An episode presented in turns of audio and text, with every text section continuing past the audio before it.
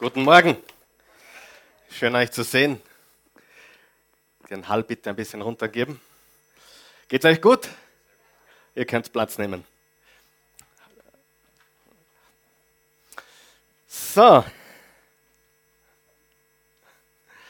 Ja, ich möchte euch alle begrüßen, alle recht herzlich begrüßen heute Morgen. Jetzt ist das Mikrofon. Äh, ja. Wunderbar.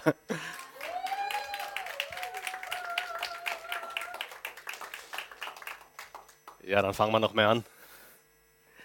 Ja, ich möchte alle begrüßen, die auch zu Hause oder unterwegs dabei sind, zuschauen. Wir haben letzten Sonntag äh, ein kleines Problem gehabt. Also die meisten haben uns leider letzten Sonntag nicht live sehen können. Äh, wir haben wirklich Schwierigkeiten gehabt und wir haben vor fünf Minuten oder zehn Minuten das Problem entdeckt.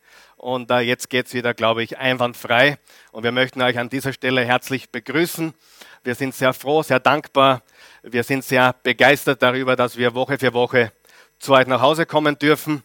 Natürlich äh, passieren in der Technik immer wieder auch Schwierigkeiten und Probleme. Wir sind alles nur Menschen.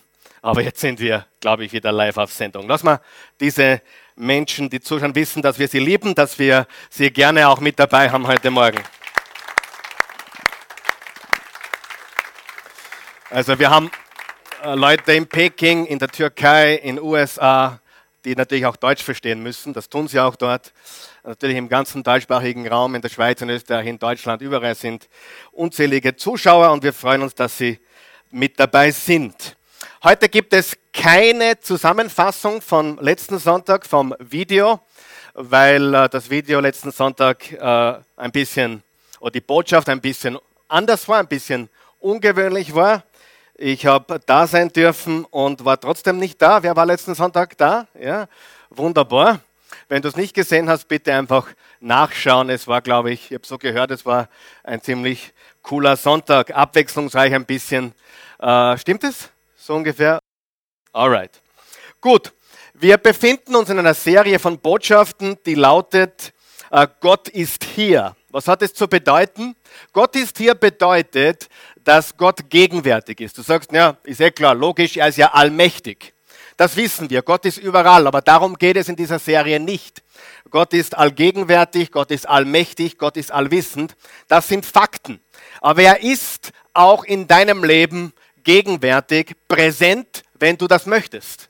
Und in dieser Serie geht es nicht darum, dass Gott überall ist, das ist er sowieso, ob dir das bewusst ist oder nicht. In dieser Serie geht es darum, dass wir, du und ich, lernen zu leben in seiner Gegenwart. Und vor allem noch spezifischer, leben mit einem Bewusstsein. Sag einmal Bewusstsein. Mit einem Bewusstsein seiner Gegenwart. Mit einem Bewusstsein, Gott ist hier. Mit einem Wissen, er ist mit mir. Er ist bei mir. Er verlässt mich nicht. Er ist bei mir alle Tage, er wird mich nicht verlassen. Er ist mit mir alle Tage. Und darum geht es in Wirklichkeit. Und sein Leben in seiner Gegenwart ist äh, etwas Unvergleichbares. Äh, es gibt nichts Schöneres, es gibt nichts Erfüllenderes, es gibt nichts Gewaltigeres als ein Leben in seiner Gegenwart. Jakobus 4, Vers 8 sagt uns, sucht die Nähe Gottes, dann wird er euch nahe sein. Lesen wir das gemeinsam, bitte sucht die Nähe Gottes, dann wird er euch nahe sein. Nochmal, das geht noch ein bisschen stärker. Sucht die Nähe Gottes, dann wird er euch nahe sein. Wer findet diesen Vers einfach sensationell gut? Ja, sucht die Nähe Gottes, dann wird er euch nahe sein. Darüber werden wir heute noch ein bisschen mehr sprechen. Aber mir gefällt dieser Vers, weil er mir A sagt, was ich tun soll, nämlich suchen. B sagt, was ich suchen soll, nämlich Gottes Nähe. Und C, er mir sagt, was dann passiert, wenn ich seine Nähe suche, wird er mir nahe sein. Wer bestimmt, wie nahe Gott mir ist? Ich selbst. Wer bestimmt, wie nahe er mir ist? Der Pastor, oder? Nein, ich bestimme, wie nahe Gott mir ist. Lass uns kurz wiederholen. Warum ist es so wichtig? Weil Gott eine Beziehung mit uns haben will und weil er uns vorbereiten will aufs tägliche Leben. Wer hat jeden Tag ein tägliches Leben? Wer hat jeden Tag Herausforderungen? Wer hat Dinge im Leben, die auf dich zukommen, wo du aufstehst und schon äh, in allen möglichen Gedanken bist? Wer glaubt, eine Vorbereitung aufs tägliche Leben ist wichtig? Absolut wichtig. Und Gott möchte eine Beziehung mit dir haben. Was bringt uns das? Das war die Botschaft vom letzten Sonntag und von vor zwei Wochen. Ganz kurze Wiederholung. Was bringt es, wenn ich Gott suche? Erstens, meine Tage werden fruchtbarer. Hast du Aufplatz letzte Woche? Meine Tage werden fruchtbarer. Zweitens, er repariert den täglichen Schaden. Jeden Tag nehmen wir Schaden. Also wenn du einmal einen Tag erlebst, wo du keine Schwierigkeiten hast, wo du nichts abkriegst, dann lass es mich wissen, bitte. Ich möchte von dir lernen. Aber ich krieg jeden Tag was ab. Wer kriegt auch jeden Tag was ab? und er in seiner Gegenwart repariert den täglichen Schaden. Das heißt nicht, dass alles wieder gut wird. Alles wird nicht wieder gut. Wenn, es, wenn du jemanden hörst, der sagt, alles wird wieder gut, dann weißt du, der Mensch lügt. Es wird nicht alles gut. Das ist ein blödes Gerede, ein, eine Phrase, die nicht stimmt. Aber kann Gott aus Mist Dünger machen? Kann er aus etwas, was passiert, egal was es ist, was Gutes entstehen lassen. Absolut. Aber nicht alles wird gut. Manche Dinge werden nie wieder gut. Aber ist Gott gut? Ja. Ist seine Gegenwart wunderbar? Absolut. Darum geht es. Drittens, es gibt mir die Kraft für die schwierigen Tage. Viertens, Gott sorgt für Überraschungsmomente. Er ist unberechenbar. Fünftens, es nimmt mir meinen ganzen Stolz. Seine Gegenwart räumt mir den Stolz weg. Das ist ganz, ganz wichtig, weil eines kannst du wissen. Stolz, Arroganz und Überheblichkeit führt immer zum Fall. Immer. Ich habe es noch nie erlebt, dass es anders gewesen wäre. Immer. Und sechstens, es macht mich stark und gesund, Körper, Seele und Geist. Gott ist der Experte. Und siebtens, es macht einen gewaltigen Unterschied in meinen Beziehungen. Achtens, ich bekomme größere Kraft als je zuvor. Neuntens, es erfüllt mich mit Frieden, Freude und Freiheit. Und zehntens, das gefällt mir besonders gut, meine Wünsche ändern sich. Ich kann dir sagen, wann ich eines erzählen könnte, was für mich eine Veränderung war, die letzten zwei, drei Jahre insbesondere die letzten sieben Jahre, aber besonders die letzten zwei, drei Jahre, da muss ich eines sagen. Meine Wünsche haben sich verändert. Meine Wünsche haben sich verändert. Ich, bin, ich war gestern im Auto unterwegs mit meinem Sohn, mit Gabriel, in, in uh, seinem Auto oder keine Ahnung in welchem Auto, irgendein Auto. Und wir sind vorbeigefahren und da war ein Ferrari. Und ich sage dir, ich habe gestern gemerkt und gespürt und erkannt, ich bin komplett geheilt. Komplett. Ich habe Autos verkauft. Ich habe zwei Jahre Autos verkauft. Ich bin die teuersten, schnellsten Autos gefahren, die, du dir vorstellen kannst. Twin Turbo und alles Mögliche. 0 auf 100, 4,2 Sekunden. Kenn das alles. Aber Freunde, ich bin komplett geheilt. Mich juckt es nicht einmal im kleinen Finger. Es ist völlig uninteressant. Mich interessiert kein größeres Haus und kein Swimmingpool und ich habe keine Traumcollage oder Zielcollage. Ich finde das alles pfui. Meine einzige Sehnsucht ist Gott, mein Schöpfer. Hallo? Nicht, weil er mir was gibt, sondern weil ich ihn habe. Sieh, viele und die gehen auch hier manchmal ein und aus und sind hier ein und ausgegangen, bis sie verstanden haben, was Evangelium wirklich ist. Viele verwenden Gott, um zu ihrem Ziel zu kommen. Verstehst du, was ich meine? Wer versteht, was ich sage? Viele verwenden Gott, zu ihrem Traum zu kommen. Sie binden Gott mit ein, damit sie ihre Vision erreichen. Und ich sage ehrlich, ich bin davon geheilt. Ich habe keine Vision mehr.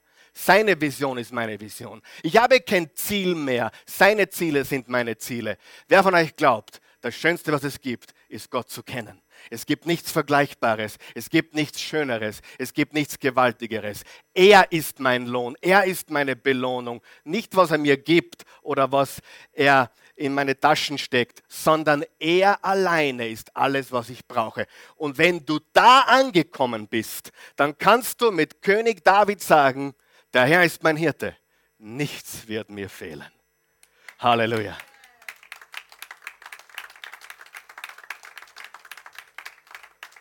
Dann fällt dann nicht einmal was, wenn da was fällt.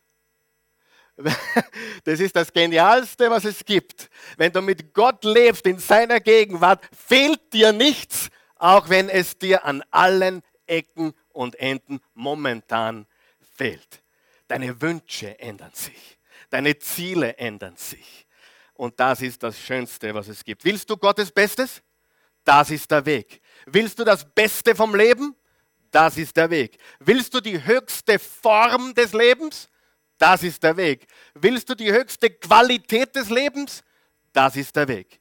Ich möchte euch heute zeigen und in dieser Serie zeigen, wie du bekommst, was du wirklich willst. Wie du das bekommst, wonach du dich im tiefsten Innersten sehnst und was dir nichts und niemand geben kann, außer Gott durch seinen Sohn Jesus Christus. Seine Gegenwart ist alles, was du brauchst. Und wenn du seine Gegenwart erlebst, brauchst du nichts mehr. Es ist alles komplett egal. Du hast ein Gefühl der Sicherheit, du hast ein Gefühl der positiven Wurstigkeit, du hast ein Gefühl, egal was kommt, das Beste kommt erst. Er ist mit mir. Er ist bei mir. Seine Gegenwart räumt mit allen egoistischen Wünschen auf. Und Freunde, ich habe es nicht einmal erlebt, nicht ein Dutzend Mal erlebt, nicht hundertmal erlebt. Ich habe es hier an diesem Ort hunderte, wenn nicht sogar tausende Male erlebt, dass Menschen in dem Moment, wo ihnen der Glaube, was für Glaube das auch immer war, nicht gebracht hat, was sie sich vorgestellt haben, dann haben sie dieser Sache den Rücken gekehrt. Und da frage ich mich, wohinter waren die? Was haben die hinterhergejagt? Und ich sage dir die Wahrheit. Es gibt so viele Menschen, so viele Christen, so viele, die einen Glauben haben, unter Anführungszeichen, der in dem Moment schwächelt, wo sie nicht bekommen, was sie wollen. Und ich sage dir, die höchste Form, die höchste Qualität des Lebens ist, wenn du ihn hast, wenn du weißt, dass du ihn hast und wenn alles andere egal ist, weil du hast alles, was es gibt. Ihn und seine Gegenwart. Den Schöpfer zu kennen, mit ihm zu leben, ist alles, was ich brauche. Halleluja. Versteht ihr, was ich sage? Oder hallo? Welcome back to real life.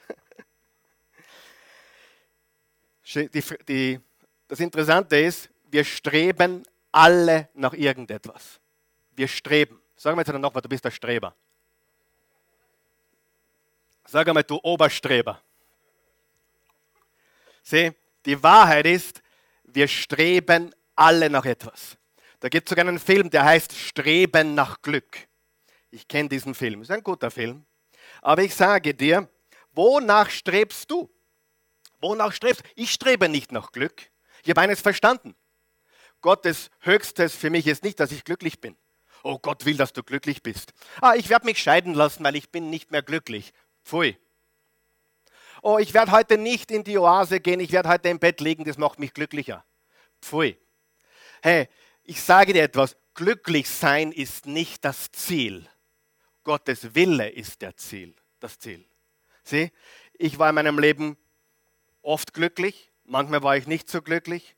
Unterm Strich habe ich immer die Freude Gottes erlebt. Immer in jeder Situation, in jedem Abschnitt meines Lebens. Die Freude des Herrn war mein ständiger Begleiter.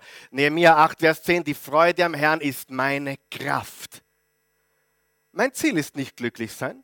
Nein, überhaupt nicht.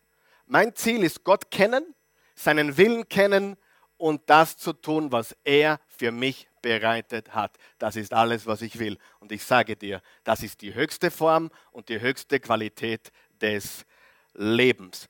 Wir streben nach Reichtum. Wir streben nach neuen Klamotten. Wir streben nach Besitztümern. Wir streben nach einer neuen Beziehung. Wir streben nach Kultur. Wir streben nach Sport. Manche streben nach dem nächsten Formel-1-Rennen oder dem nächsten Rapid-Match, was sie natürlicherweise wieder gewinnen werden. Hoffentlich. Ja. Wir wollen ja positiv auch sein. Aber auf jeden Fall, wir streben. Wir sind alle Streber. Wir streben. Und die Frage ist, wonach strebst du? Wonach strebst du? Wo bleibt Gott in deinem Streben? Oder bleibt Gott auf der Strecke?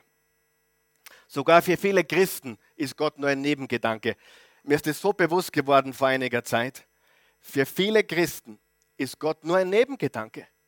Die gehen von Montag bis Samstag, als würde es ihn gar nicht geben.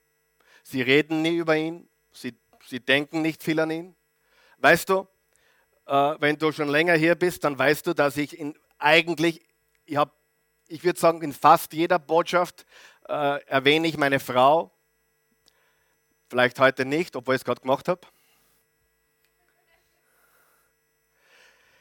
Ich erwähne meine Frau, ob wir, ob wir gerade gut unterwegs sind oder gerade ein bisschen Zoff haben. Habt ihr Zoff? Nie. Äh, echt? Habt ihr Zoff? Hallo. Wir leben auf einem Planeten, der heißt Erde. Da gibt es Menschen. Hast du auch Probleme? Manchmal kommen Leute, habt ihr Probleme? Wahrscheinlich mehr als du glaubst. Vielleicht sogar mehr als du. Ja, weil manchmal denke ich mir, bin ich ganz gestört? Oder sind alle so gestört wie ich? Oder haben andere auch Probleme? Wem geht es auch manchmal so? Hey, das, kurzer Einschub, Klammer auf. Was ich heute sage, hat nichts mit Pastor sein zu tun. Klammer zu. Ich wiederhole das. Was ich heute sage, hat, Klammer auf, nichts mit Pastor sein zu tun. Menschen glauben, der kennt Gott besser, weil er Pastor ist oder Priester ist oder Prediger ist. Hör auf mit dem Schwachsinn. Sucht die Nähe Gottes, dann wird er euch nahe sein. Vielleicht das Wichtigste, was ich heute sagen kann, ist, das ist kein Pastor-Ding oder Lobpreisleiter-Ding oder Prediger-Ding oder ah, der ist ältester in seiner Gemeinde oder der ist schon 40 Jahre gläubig oder der einen heiligen Namen wie Bernadette. Und das ist eine eigene Sonderkategorie. Und ich sage dir, es gibt keine Sonderkategorie. Wie sehr willst du ihn? Wer strebt noch etwas? Wir müssen streben. Sucht die Nähe Gottes, dann wird er euch nahe sein. Wonach strebst du? Jeder strebt nach etwas. Und Gott bleibt auf der Strecke. Wir stehen auf und statt dass wir an den denken, der uns durch den Tag helfen könnte, denken wir an all die Dinge, wo wir Probleme haben. Richtig? Und Gott bleibt auf der Strecke, bis wir einen Notfall haben. Dann haben wir einen Autounfall. Oh, plötzlich ist er Nummer eins. Dann merken wir, ah, wir haben ein Problem. Ein finanzielles oder in der Beziehung oder wo auch immer. Und plötzlich, plötzlich, ah Gott, du bist ja da. Ich brauche dich jetzt. Wer von euch glaubt, er möchte immer bei dir sein? Und das ist kein Pastor-Ding. Das werde ich heute Nacht noch nach Hause hämmern. Das ist kein Pastor-Ding, das ist kein Prediger-Ding, das ist kein Lobpreisleiter-Ding, das ist ein Menschending. Gott liebt dich. Wo ist er in deinem Alltag? Wie sehr strebst du nach einer Beziehung mit ihm? Wir sollen ihn suchen. Wir sollen ihn suchen und wir dürfen ihn suchen und wir dürfen nach ihm trachten. Jetzt kommen wir zur heutigen Passage, Psalm 105. Und dieser Psalm ist voll mit Action, voll mit Action. Schau, was da steht im Psalm 105, Vers 1 bis 4. Bist du dort? Unterstreicht dir jetzt ein paar Dinge, die ich während dem Lesen sagen werde. Dankt dem Herrn, unterstreicht dir dankt. Dankt dem Herrn, ruft seinen Namen laut aus, unterstreicht ihr ruft. Macht und den Völkern seine großen Taten bekannt. Unterstreicht ihr macht bekannt. Singt, unterstreicht ihr singt. Und musiziert, unterstreicht ihr musiziert. Ihm zur Ehre. Sprecht, unterstreicht ihr sprecht von all den Wundern, die er getan hat. Seid stolz, unterstreicht ihr, seid stolz dass ihr seinen heiligen Namen kennt und anrufen dürft. Wenn jetzt jemand da ist und sagt, aber ich mir gedacht, eigentlich sollte man nicht stolz sein. Wir brauchen ein Vier-Augen-Gespräch. Ja, irgendwann einmal, du brauchst Seelsorge. Ja? Hallo. Wer von euch weiß, auf Gott stolz zu sein, ist die pure Demut. Es ist das Größte. Ich bin so stolz auf meinen Jesus. Ich bin so stolz auf meine Frau, meine Familie. Ich bin so stolz. Wer weiß, dass es gute Sache ist. Aber wer von euch weiß, manche Leute können nicht differenzieren. Im Leben allgemein. Seid stolz, dass ihr seinen heiligen Namen kennt und anrufen dürft. Von ganzem Herzen sollen sich alle freuen, die den Herrn suchen. Unterstreicht ihr suchen. Ja, fragt nach dem Herrn und nach seiner Stärke. Fragt, unterstreicht ihr fragt. Kommt immer wieder vor sein Angesicht. Sucht seine Nähe. Unterstreicht ihr bitte, sucht seine Nähe. Das kennen wir von wo, oder? Woher kennen wir das? Jakobus 4, Vers 8 sucht die Nähe Gottes, dann wird er euch nahe sein. Und hier steht im Psalm 105, König David sucht seine Nähe. Wenn du die Bibel liest, von vorn bis hinten, von Cover zu Cover, und die Menschen des Glaubens studierst, sie haben alle Gott gesucht. Alle. Und Gott hat immer wieder gesagt, sucht mich, sucht mich. Wenn ihr mich sucht, werdet ihr mich finden. Wer sucht, der findet. Wer anklopft, dem wird aufgemacht. Wer bittet, der empfängt. Warum suchen wir nicht mehr? Warum klopfen wir nicht härter? Warum bitten wir nicht häufiger? Geht es in unseren Kopf nicht hinein? Wer sucht, der findet. Wer anklopft, dem wird aufgemacht. Wer bittet, der empfängt. Sogar im Natürlichen, wenn du lang nur klopfst, hat Jesus gesagt, dann öffnet dir der Hausbesitzer, nicht weil er dich so gern hat, sondern weil du ihm auf die Nerven gehst. Hat Jesus gesagt. Jesus hat geniale Beispiele gebracht. Er hat gesagt, stell dir vor, sogar in der Welt ist es so, wenn du lang genug pumperst, der macht auf, weil du ihm auf die Nerven gehst. Und das erzählt Jesus als Beispiel fürs Beten. Er sagt nicht, dass Gott so ist, dass der mir auf Nerven gehst, aber er sagt, wenn das sogar im Irdischen so ist, wenn ich suche, wenn ich anklopfe, wenn ich bitte, warum tun wir es im Geistlichen nicht mehr? Die Menschen haben Gott gesucht. Was bedeutet das? Es bedeutet, weiterzugehen in meiner Beziehung. Weiterzugehen in meiner Beziehung. Jetzt hör mir gut zu. Jesus kennenlernen als Erlöser ist nur der Anfang. Wenn du gläubig bist, wenn du Christ bist, wenn du Jesus kennengelernt hast, das ist der Anfang. Sag einmal, das ist der Anfang. Das ist der Anfang. Sie, manche wollen unbedingt heiraten. Aber wer von euch weiß, die Hochzeit ist nur der Anfang. Wer hat das schon gemerkt? Es ist nur der Anfang. Es ist nur der Anfang von einer wunderbaren, aufregenden, begeisternden Reise. Himmel auf Erden. Manche sagen, ha, ha, ha. Ich erlebe Hölle. Es ist eh meistens so. Die Ehe ist meistens nur Himmel oder Hölle. Glaub es mir. Die Christi nickt, sie weiß, was ich spreche. Christi ist heute gut drauf. Ja. Aber warum rede ich von der Christi? Weil ich sie liebe. Sieh, wenn du Gott liebst, dann redst von ihm. Wenn du voll mit Gott bist, dann kommt er in deinen Gesprächen heraus. Wenn Leute mit mir reden, kommt fast immer Gott zur Sprache. Wisst ihr warum? Ist der Pastor, mit dem muss man über Gott sprechen. Aber lassen wir den Pastorteil wieder weg. Klammer auf, es geht heute nicht um Pastor, Klammer zu, Klammer auf, das ist kein Pastor-Ding, Klammer zu. Wo ist Gott in deinen Gesprächen? Wo ist Gott in deinen Gesprächen? Jeder, der mich kennt, weiß, ich rede mit fast jedem über meine Frau, meine meine Liebe und ich rede mit fast jedem über Gott. Warum? Kein, Klammer auf, das ist kein Pastor-Ding, Klammer zu. Das ist ein Menschending. Ich bin von ihm geschaffen. Ich will ihn kennenlernen. Mehr und mehr und mehr und mehr. Ich will inniger und intimer mit ihm leben. Und weil er meine erste Liebe ist, was kommt in meinen Gesprächen raus? Hallo?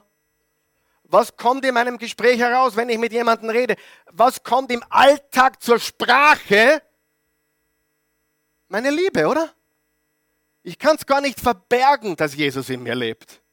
Ich kann gar nicht verbergen, dass ich verliebt bin in die Christi. Ich kann nicht verbergen, warum. Die Hochzeit ist der Anfang gewesen. Wer kann sich erinnern, wo er Jesus eingeladen hat und er ist Herr deines Lebens geworden? Wer kann sich erinnern? Die anderen wissen es nicht mehr? Oder, wollt's, oder seid ihr alle sündige, verlorene, auf dem Weg in die Hölle? Wer kann sich erinnern, wo er Jesus zum Herrn gemacht hat? Ungefähr, muss nicht das Datum sein, aber irgendwo war der Punkt, wo du, okay, gut. Freunde, das ist der Anfang. Das ist der Anfang, oder? Wer kennt Jesus heute besser wie vor, wie an diesem Tag? Ich kenne die Christi heute besser wie am Hochzeitstag. Ich kenne sie heute besser wie vor fünf Jahren. Ich, ich lerne sie jeden Tag noch besser kennen und ich bin erstaunt. Mich kann man nicht mehr besser kennenlernen. Bei mir wusste man schon nach einer Woche alles. Ich bin ein Mann. Ganz einfach.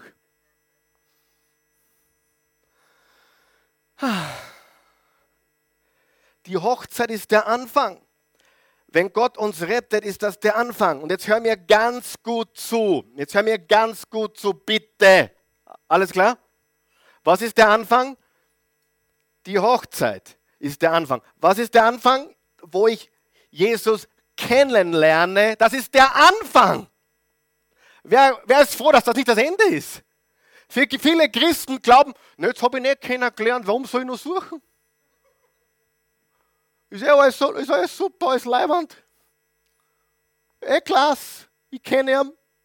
Jetzt lebe ich ganz normal weiter, ich komme in den Himmel. Wer hat mich gerettet? Er ist mein Retter. Christus, der Retter, ist da. Halleluja. Wer glaubt, das ist es nicht gewesen? Ja, du kommst in den Himmel, wenn du Jesus als Retter angenommen hast. Punkt. Und stell dir die Frage bitte nicht mehr. Ich habe zuerst gemerkt, dass einige sich nicht sicher sind.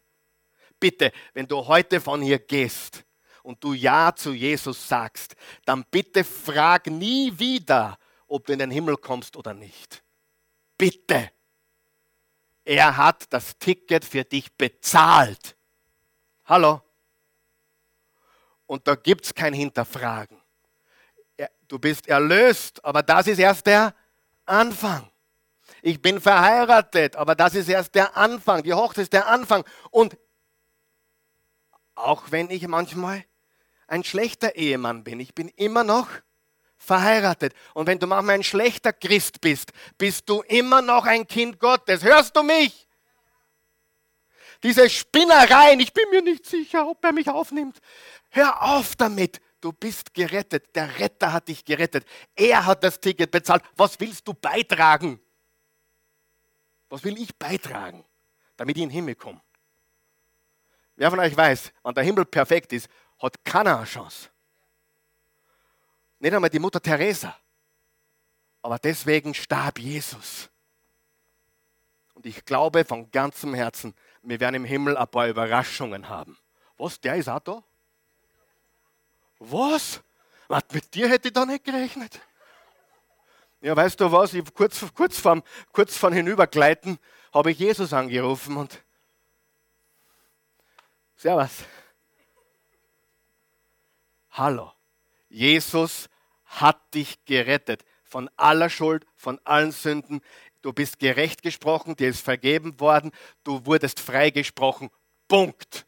Das ist wie jemand, der den Gerichtssaal nach dem Freispruch verlässt und wartet, dass ihm die Handschellen wieder anlegen und ihn wieder ins Gefängnis bringen. Nein, du wurdest durch Jesus freigesprochen. Hast du mich verstanden? Das ist ganz, ganz wichtig. Ich habe zuerst gemerkt, einige, ich weiß nicht, aber das ist der Anfang. Sieh, wenn du aus dem Gefängnis entlassen wirst, das ist der Anfang. Das ist nicht das Ende. Oh, jetzt fangen wir wieder von vorne an. Nein, das ist der Anfang. Wer von euch weiß, wenn du aus dem Gefängnis freigelassen wurdest, wenn du es schon mal erlebt hast, dann weißt du, das ist jetzt der Anfang. Und jetzt kann ich mein Leben neu gestalten. Jetzt kann ich so leben, wie es sein soll. Es ist der Anfang. Und die Hochzeit ist der Anfang. So, unser größtes Problem, jetzt kommt's. Unser größtes Problem, das sind einige hier noch die letzte Selbstgerechtigkeit putzen heute. Einige kennen richtig putzen einmal gescheit. Einige haben so falsches Denken, dass ganz aus ist. Dein größtes Problem ist, Doppelpunkt, du bist zu schnell zufrieden. Ich wiederhole das. Dein größtes Problem ist, du bist zu schnell zufrieden. Und ich sage dir was, Gott will nicht, dass du zufrieden bist mit deiner Beziehung zu ihm, so wie sie ist. Hast du das verstanden? Dein größtes Problem ist, dass du zufrieden bist. Der Grund, warum Roger Federer, und ich habe gestern das Match gesehen, weil ich nicht schlafen habe können, habe ich das Match gesehen, Andy Murray gegen Roger Federer. Roger Federer ist derzeit in Hochform.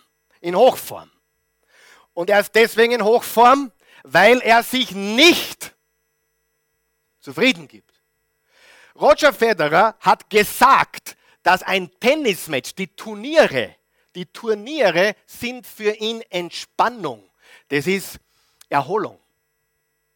Er sagt, er ist so fit, dass ein zwei, drei Satz-Match, was er da am Tag spielt, eineinhalb Stunden, wenn es hochkommt, einmal zwei Stunden, das ist für ihn Erholung. Habt ihr mir das verstanden? Der trainiert so inständig und er ist unbestritten der beste Tennisspieler, der je auf diesem Planeten gelebt hat. Hundertprozentig. Sieben Wimbledon-Titel, 14 Grand Slam. Ja, alle Experten sind sich einig. Es gibt keinen besseren Tennisspieler, der je gelebt hat als Roger Federer. Aber er ist nicht zufrieden. Das ist so ein undankbarer. Nein, du hast mich falsch verstanden. Er ist ein sehr gläubiger, ich, ich habe den Burschen studiert ein bisschen. Er ist ein sehr gläubiger Katholik. Ja? Roger Federer ist ein sehr gläubiger Katholik. Lebt seinen katholischen Glauben an Christus und hat mittlerweile alle möglichen Dinge, die er finanziert in Afrika und alles Mögliche, Stiftungen. Ein toller Kerl. Vier Kinder. Mir taugt der Typ. Er ist nicht zufrieden. Er ist nicht zufrieden und studiere alle erfolgreichen Menschen. Erfolgreich im Geschäft, erfolgreich in der Ehe oder in einer innigen Beziehung mit Gott. Sie wollen mehr. M-E-H-R, mehr. Wer will mehr von Gott? Und dein größtes Problem, mein größtes Problem ist, dass ich mich zufrieden gebe. Wer weiß, in unserem schönen Land geben wir uns so schnell zufrieden und wir sagen Dinge wie zum Beispiel großer Schwachsinn, ich bin zufrieden. Wie geht's da? Bin zufrieden. Oder noch schlimmer wird, man muss zufrieden sein. Und ich sage, na, musst du nicht. Musst du nicht, du armer du. Du musst nicht zufrieden sein. Du musst dankbar sein. Du musst demütig sein. Aber du musst mehr wollen. Hallo? Das ist der größte Frust, den ich in unserem Land habe. Und wenn man wirklich, wir leben im schönsten Land der Welt. Glaub mir. Wenn du ein bisschen, ich war am Nordpol, da ist schöner. Ich war auf der ganzen Welt. Es gibt kein schöneres Land wie Österreich. Wunderbar. Neulich wurde ich gefragt, was ist die schönste Stadt der Welt? Was habe ich gesagt? Mödling. Na, Spaß. Wien natürlich. Wien, Wien! Haben Sie Wien schon bei Nacht gesehen? Haben Sie das schon erlebt? Das habe ich dann zum Singen begonnen. Der hat sich dann weggesitzt von mir. Keine Ahnung warum. Auf jeden aber weißt du, was unser ganz großes Problem ist? Wir sind zufrieden. Und wer von euch weiß, Veränderung gibt es nicht, wenn wir zufrieden sind. Veränderung im Leben eines Menschen äh, stellt sich ein, wenn er beginnt, mit seiner gegenwärtigen Situation unzufrieden zu sein. Unzufrieden. Dann beginnst du was zu ändern. Solange es, hör mir zu, solange es aushaltbar ist, bleibst, was bist. Ich zum Beispiel, ich bin seit sage ich öffentlich, was mir wurscht ist, ich habe nichts zum Verlieren. Ich, hab, äh, ich, bin eh nur, ich bin eh nur im Plus auf die Kanten, also ist sehr wurscht. Ich bin seit 20 Jahren bei der Bank Austria. Ich mag diese Bank nicht. Ich mag eigentlich gar keine Bank, aber ist ein anderes Thema. Aber ich mag die Bank Austria besonders nicht. Wenn du bei der Bank Austria arbeitest, bitte verzeih mir. Aber ich mag sie nicht. Aber nachdem ich seit 20 Jahren fünf Konten dort habe Und Leute, auch Oase-Konto ist dort. Also summa summarum mit Oase, alles haben wir fünf Konten dort. Und nachdem da auch kleine Spenden eingehen und mehrere kleinere Beträge. Und der einzige Grund, warum ich nicht gewechselt habe, habe ich dem meinem Betreuer schon gesagt. Ich brauche euch nicht, ich brauche euer Geld nicht, ich will euer Geld nicht. Und eigentlich möchte ich schon seit 15 Jahren davonlaufen. Und der einzige Grund, warum ich das noch nicht getan habe, ist Bequemlichkeit. Es ist aushaltbar. Der, der, Schmerz, ist, der Schmerz ist noch nicht groß genug. Verstehst du? Und weißt du, und dann sind wir zufrieden, weil der Schmerz noch nicht groß genug ist. Und solange du zufrieden bist mit dem, wie es ist, bist du ein Sklave deiner Zufriedenheit. Und das Paradoxe ist, je zufriedener du bist, umso unerfüllter wirst du.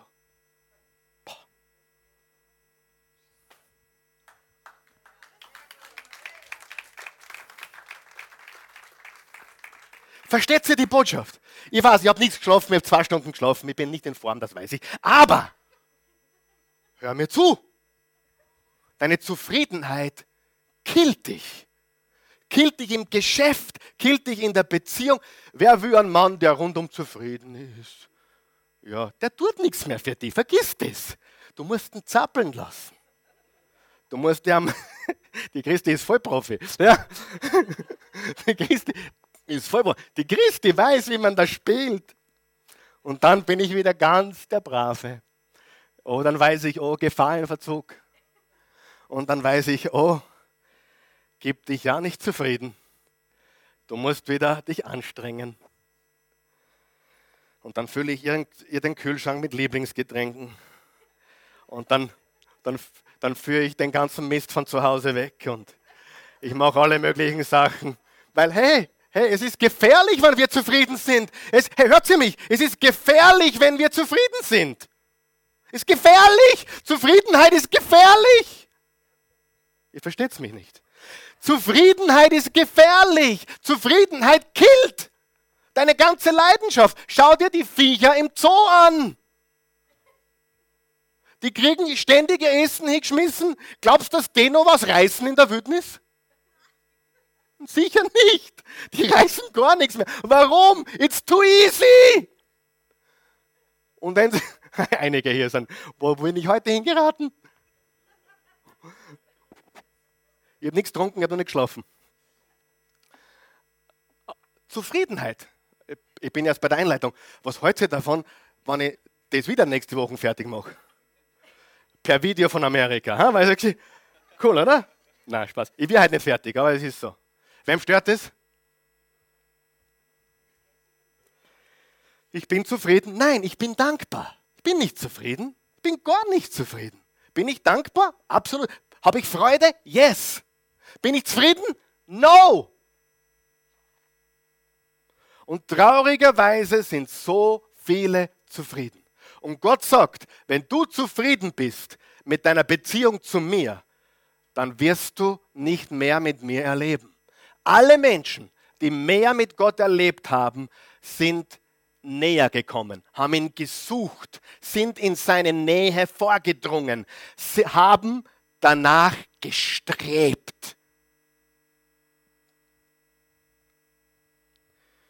Solange sie zufrieden sind, solange du zufrieden bist, wirst du nicht tiefer gehen. Nie. Du musst unzufrieden sein. Natürlich, jetzt sind einige da, oder vor allem werden einige zuschauen, die Jesus Christus noch nicht kennen. Hey, für jemand, der Christus nicht kennt, ergibt das, was ich gesagt habe, überhaupt keinen Sinn. Wovon aus redet der? Und das, zu dem kommen wir dann später. Das ist das Erste, was du brauchst. Du musst Christus kennenlernen. Und sollten Ungläubige Gott suchen? Absolut. Warum sollten sie ihn suchen? weil er alles für sie getan hat, weil das Ticket gelöst ist und weil der Preis bezahlt wurde. Und wenn sie ihn suchen, werden sie ihn finden und dann sind auch sie Teil der Familie Gottes und das ist erst der Anfang. Das ist der Anfang. Und diese Zufriedenheit, äh, die killt dich. Warum sollte ein Christ Gott suchen. Gott will nicht, dass du ein Babychrist bleibst. Ich habe viele Babychristen kennengelernt. Viele. Und interessanterweise, manche Babychristen äh, haben eine Babychrist-Karriere.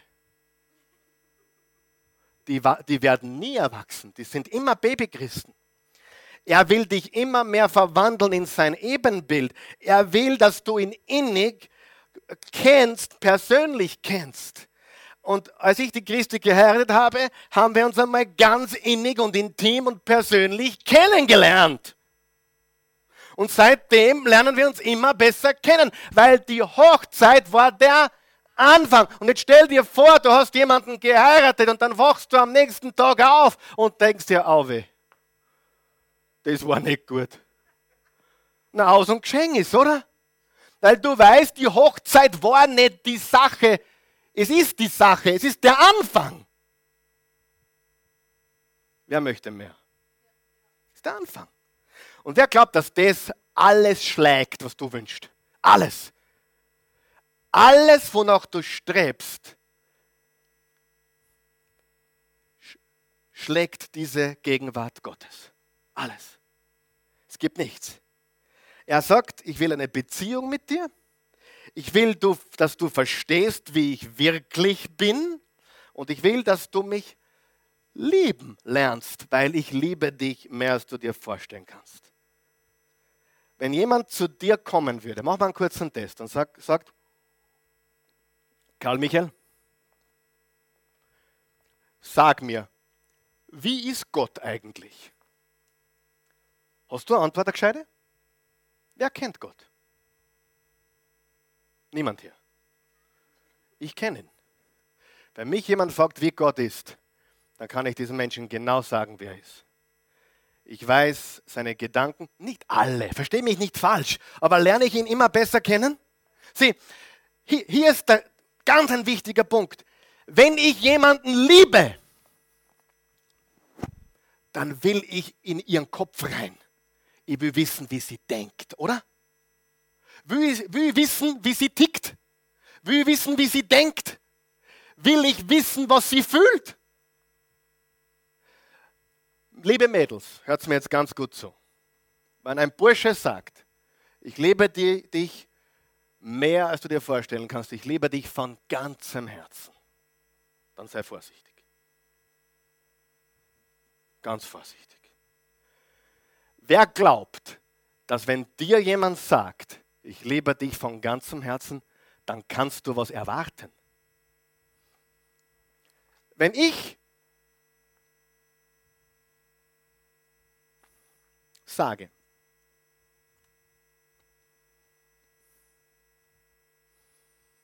ich liebe meine Frau von ganzem Herzen, kann sie dann was erwarten? Wer glaubt, sie hat ein Recht, etwas zu erwarten? Wer glaubt, sie kann erwarten, dass ich für sie was springen lasse? Wer glaubt, sie kann erwarten, dass ich für sie da bin? Wer glaubt, dass sie erwarten kann, dass ich mir für sie, Entschuldigung, den Hintern aufreiße? Wenn ich sage, ich liebe dich von ganzem Herzen, Wer glaubt, dann sollten da ein paar Sachen folgen. Und was ist das erste Gebot? Du sollst den Herrn, deinen Gott, lieben von ganzem Herzen, mit ganzer Seele, mit all deinen Gedanken und all deiner Kraft, liebe Freunde. Kraft.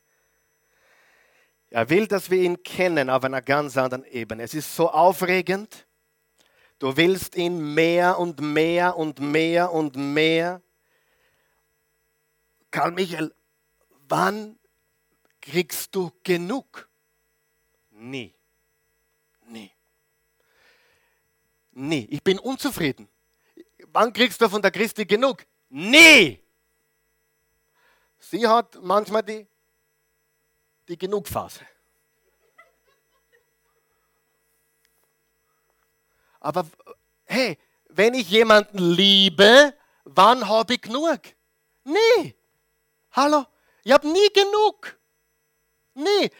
Und das ist, was Gott will, dass wir verstehen. Er will, dass wir verstehen, er will, dass wir ihn kennen. Er kennt uns, aber er will, dass wir ihn kennen.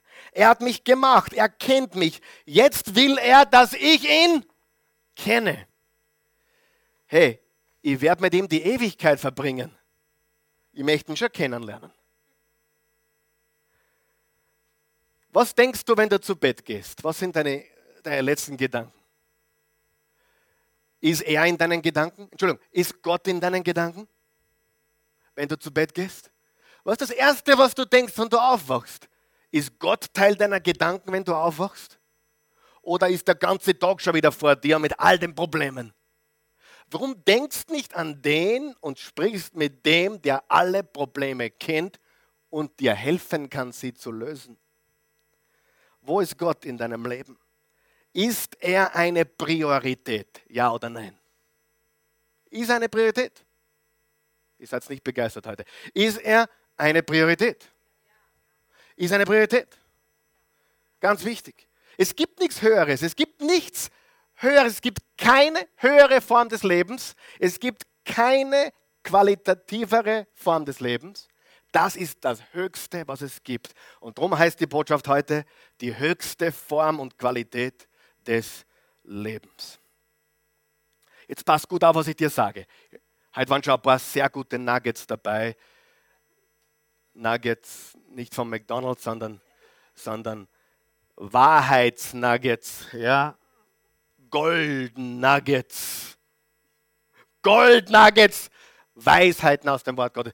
Eine, eine war ganz sicher, dein, dein größtes Problem ist, dass du zufrieden bist. Das war sicher eins der Dinge, die musst du heute mitnehmen. Du bist zufrieden.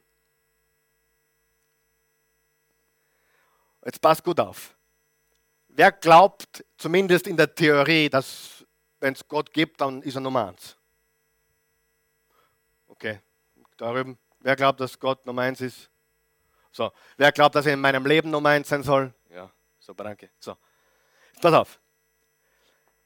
Wer weiß, dass es in der Realität aber anders ausschaut? Wer weiß, dass es in der Praxis ganz anders ausschaut? Wer weiß? Wer weiß, wie die Bibel das nennt, wenn etwas wichtiger als Gott ist? Wer weiß es? Ganz ein schieres Wort. Wer weiß es? Hm? Götze, Götze. Ist ein komisches Wort, aber die Bibel, die Bibel nennt, bitte aufpassen, die Bibel nennt etwas oder jemanden, Ding oder Mensch, Person oder Ding, wenn etwas wichtiger ist als Gott, nennt die Bibel das Götze. Daher haben wir das, den, den Begriff Götzendienst. Götze ist nicht irgendeine Statue, Götze ist alles, was den Platz Gottes einnimmt. Nummer eins, dein Business kann ein Götze sein. Deine Freundin oder Freund kann ein Götze sein. Hallo? Dein Mann, deine Frau kann ein Götze sein. Deine Kinder können ein Götze sein. Wir haben es immer so handgehabt. Gott ist Nummer eins, Ehepartner ist Nummer zwei, Kinder sind Nummer drei. Warum? Weil umgedreht funktioniert es nicht. Die Kinder müssen wissen, wir zwar waren vorher schon da, bevor es euch gegeben hat. Ha, ha, ha. Und wir werden auch da sein, wenn ihr außer Haus seid. Gott Frau, Mann, Kinder. Und dann alles andere. Götze ist alles, was Nummer eins ist über Gott. Und jetzt hör mir ganz gut zu. Alles, was Nummer eins ist über Gott, wirst du entweder A verlieren oder B, du wirst dem oder der Sache wehtun oder es wird dir wehtun. Hundertprozentig. Ich bin überrascht, dass Menschen heiraten, ohne Gott zu fragen. Ist das die richtige oder ist das der richtige oder die richtige Zeit? Verwundert mich, weil meiner Meinung nach ist die wichtigste Beziehung, Christus als Retter anzunehmen und zweitens die, die wichtigste Entscheidung, Entschuldigung, Christus als Retter anzunehmen, was du heute noch tun kannst übrigens, und zweitens, zweitwichtigste Entscheidung ist der Ehepartner. Meine Meinung. Und wer weiß, da machen viele Fehler. Nicht nur beim Aussuchen und Heiraten, sondern auch nachher. Aber Faktum ist, alles, was du über Gott stellst, wirst du verlieren oder Schaden daran nehmen. Oder du wirst ihm oder ihr schaden. Weil wenn du drauf kommst, sie oder er gibt mir nicht mehr das, was ich eigentlich, was ich eigentlich will, dann wirst du auszucken und dann wirst du Schaden daran nehmen. Glaub mir eines, ich habe alles probiert, fast. Fast alles probiert. Glaub mir, es funktioniert nur eines. Gott und dann dein Ehepartner und dann die Kinder und dann alle anderen Beziehungen. Es funktioniert nur so. Ich glaube, ich mache die Botschaft fertig heute. Wenn ich darf. Oder ist euch langweilig? Ist irgendjemand langweilig heute? Hilft es jemandem heute? Wer ist schon richtig unzufrieden? Wer möchte mehr von Gott? Wer kann es gar nicht erwarten, dass er heute Abend noch, heute noch auf die Knie geht und sagt, Gott, ich danke dir. Nicht nur am Sonntag in der Früh, wo ich ein Zuschauer bin, wo ich, wo ich mich gern anschreien lasse von dem komischen davor, sondern ich will Jesus. Weißt du, ich sage dir das ganz ehrlich, ich habe eine sehr interessante Beziehung mit Jesus. Ich kenne nicht viele Leute, die eine Beziehung mit Jesus haben, wie ich sie habe. Ich sage nicht, dass es die beste ist, das sage ich nicht, aber ich, ich glaube, ich habe eine interessante Beziehung zu ihm.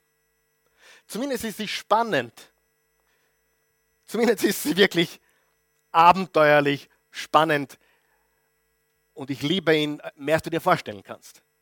Hast du, dass ich perfekt bin? Na. Hast du dass ich. Ich mache viele Fehler. Ich stelle mir manchmal richtig blöd an. Aber ich liebe Jesus. Und manchmal habe ich die Bibel offen und ich lese. Und manchmal habe ich eigentlich, manchmal habe ich nur eigentlich im Sinn, hey, was konnte ich das nächste Mal predigen? Also kein, kein, relativ heiliger Gedanke. Also nicht jetzt, oh Jesus, ich liebe dich so sehr, super, ich komme jetzt nur wegen dir. Das ist ganz wichtig. Aber manchmal, die Bibel offen denke, man, ich, ich, ich, äh, man sagt, was das nächste Thema war, war schon klar. Da hatte man schon leichter. Und weißt du was? Manchmal in meiner Bibelleszeit beginne ich zu weinen. Und ich kann dir gar nicht sagen, warum. Ich kann dir gar nicht sagen, was da gerade passiert, aber ich beginne zu weinen. Und ich glaube, ich weiß, was es ist. Er sagt mir gerade, wie sehr er mich liebt. Plötzlich. Er ist gerade dahergekommen und hat gesagt, du, ich, Karl Michael, ich liebe dich, so wie du bist. Und das ist ein Überraschungsmoment in seiner Gegenwart. Das ist herrlich. Okay? Gut. Schauen wir uns an, fünf Dinge, dann machen wir Schluss für heute. Ich, ich versuche es ganz schnell zu machen, aber es ist sehr, sehr wichtig. Erstens, wir wollen ihn von ganzem Herzen suchen. Von ganzem Herzen. Jeremia 29, 11 bis 14. Denn ich weiß genau, welche Pläne ich für euch gefasst habe, spricht der Herr. Mein Plan ist, euch Heil zu geben und kein Leid. Ich gebe euch Zukunft und Hoffnung. Wenn ihr dann zu mir rufen werdet, will ich euch antworten. Wenn ihr zu mir betet, will ich euch erhören. Wenn ihr mich sucht, werdet ihr mich finden, wenn ihr ernsthaft, unterstreicht ihr ernsthaft, mit ganzem Herzen nach mir verlangt, dieses leidenschaftliche Verlangen, werde ich mich von euch finden lassen. Was bedeutet das? Ist jetzt sehr wichtig, was ich sage. Wem hilft es heute? Darf ich fragen, wem, wer kann sich was mitnehmen heute? Ich weiß, das ist wenn du noch nicht im Glauben bist, ist es ein bisschen schwierig. Das weiß ich. Ich verstehe das. Wenn jemand nicht glaubt und nicht Jesus kennt, ja, ja, das ist ein bisschen schwierig. Du musst ihn kennenlernen.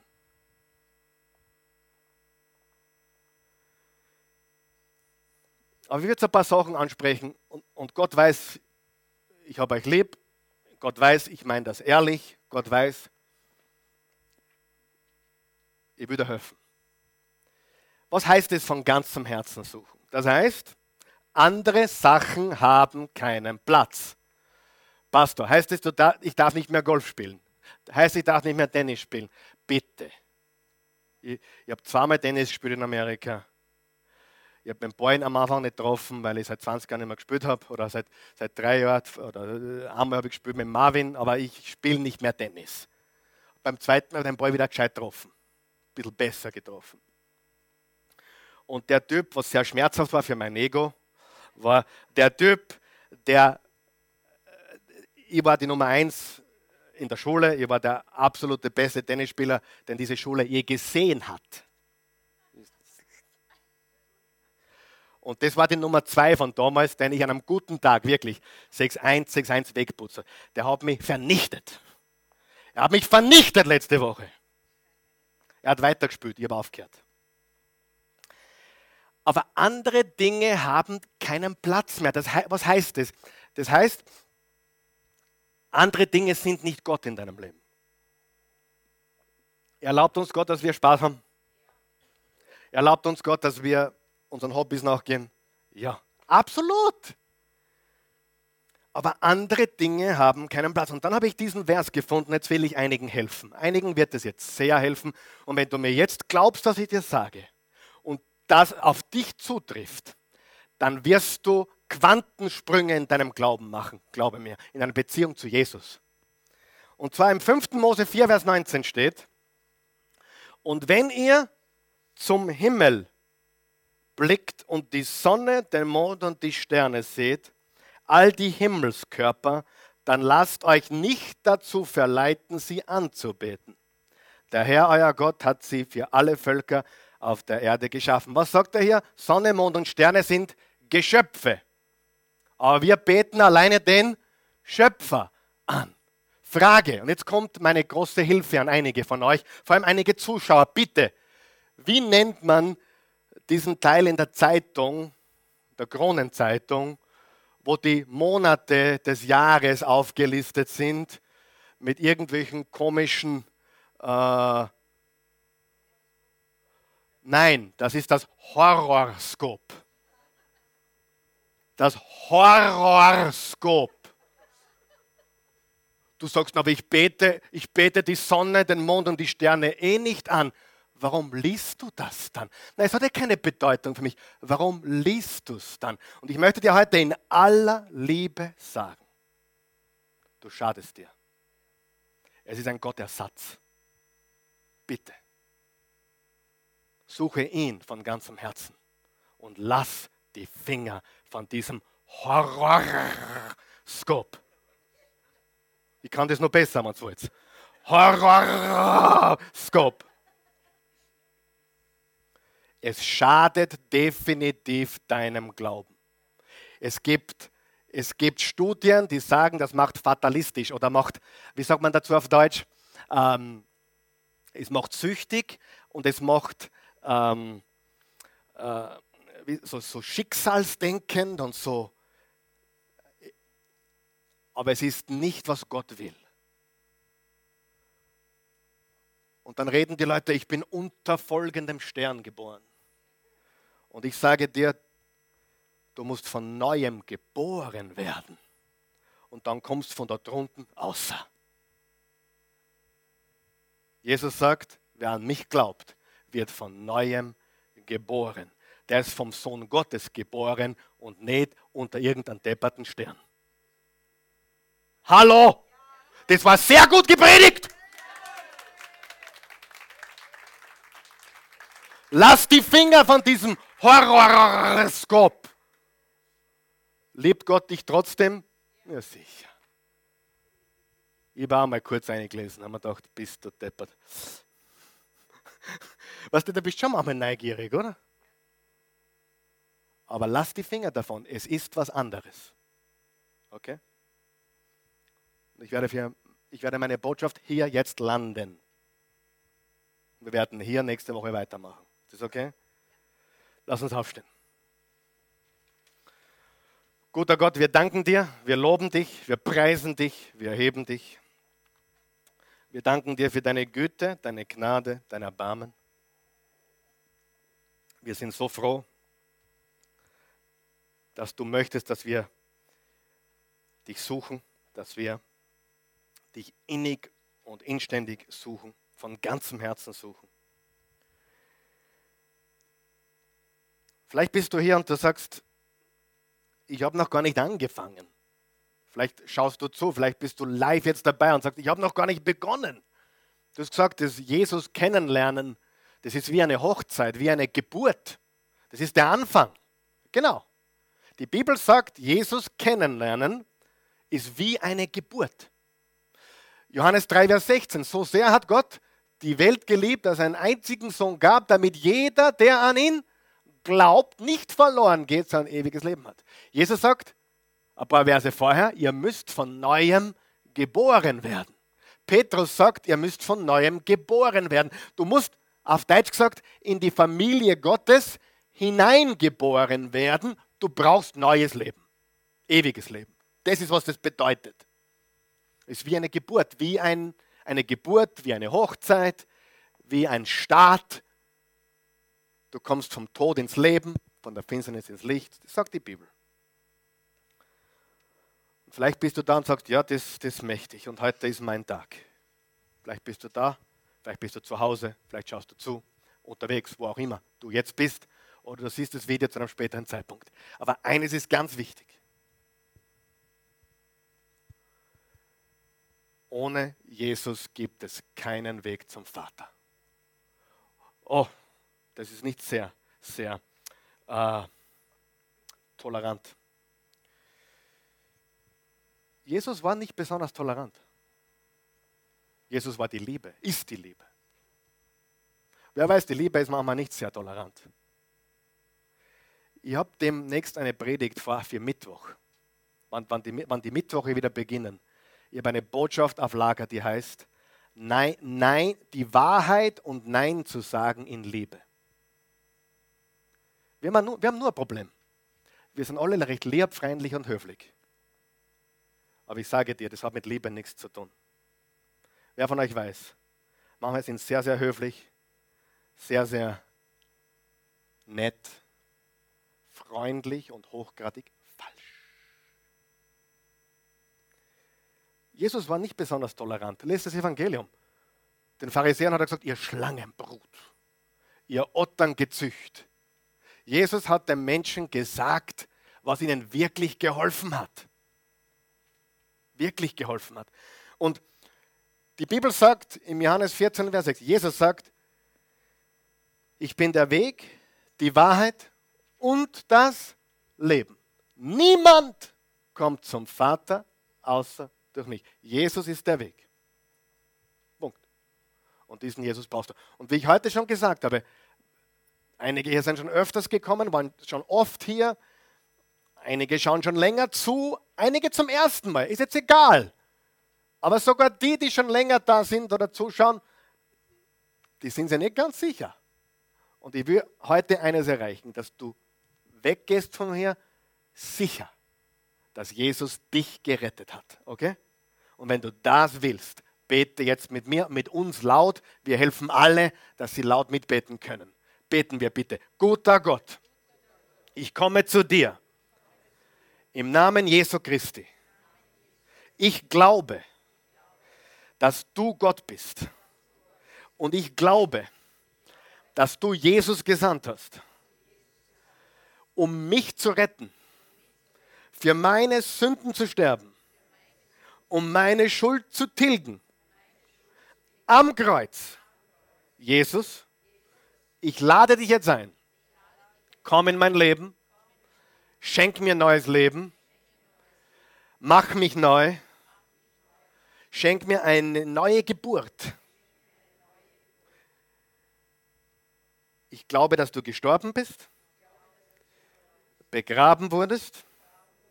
Und ich glaube, dass du tatsächlich auferstanden bist. Du hast das Grab besiegt, du hast den Tod besiegt, du bist auferstanden, du lebst, lebe in mir.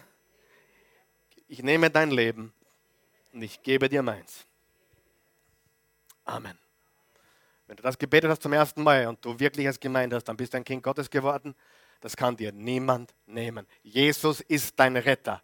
Und das ist erst der Anfang. Wie kommst du weiter? Besuch die Gottesdienste weiter. Schau weiter zu. Lies die Bibel. verbringe die Zeit, wie wir letzte Woche gesagt haben, alleine mit dem Vater. Sei in der Gegenwart Gottes. Beten wir jetzt alle, die wir unzufrieden sind. Guter Gott, ich bin nicht zufrieden. Ich weiß, da ist mehr. Ich will nicht, dass du ein Nebengedanke bist. Ich will, dass du das Zentrum meines Lebens bist. Ich glaube, dass du ein liebender Vater bist, der mich kennt, durch und durch, und der will, dass ich ihn kenne. Gott, du willst, dass ich dich suche. Ich werde dich suchen. Mehr. Und du suchst mich. Du suchst mir deine Liebe zu, zu, zu, zeigen. Du suchst, mich zu segnen. Und du wartest auf mein Suchen. Danke. Ich will dich suchen von ganzem Herzen. Und jetzt leise bitte, nicht laut. Das ist jetzt sehr, sehr persönlich. Wenn, wenn dich das getroffen hat mit, mit der Anbetung von Sternen oder Mond oder Sonne oder Sternzeichen oder oder wenn dich andere Dinge, die du nebenbei praktizierst, die ähnlich sind, wenn du sagen willst, Schluss damit, ich will den Herrn suchen und ihn alleine, bitte leise. In deinen Gedanken jetzt. Gott, ich lasse alles los. Vergib mir, dass ich solchen Dingen nachgelaufen bin. Es ist nicht richtig. Es ist eine schlechte Kopie von dem, was du für mich hast. Ich werde dich suchen von ganzem Herzen. Und alles andere werde ich die Finger davon lassen. Du bist Nummer eins. Danke, Jesus. Amen.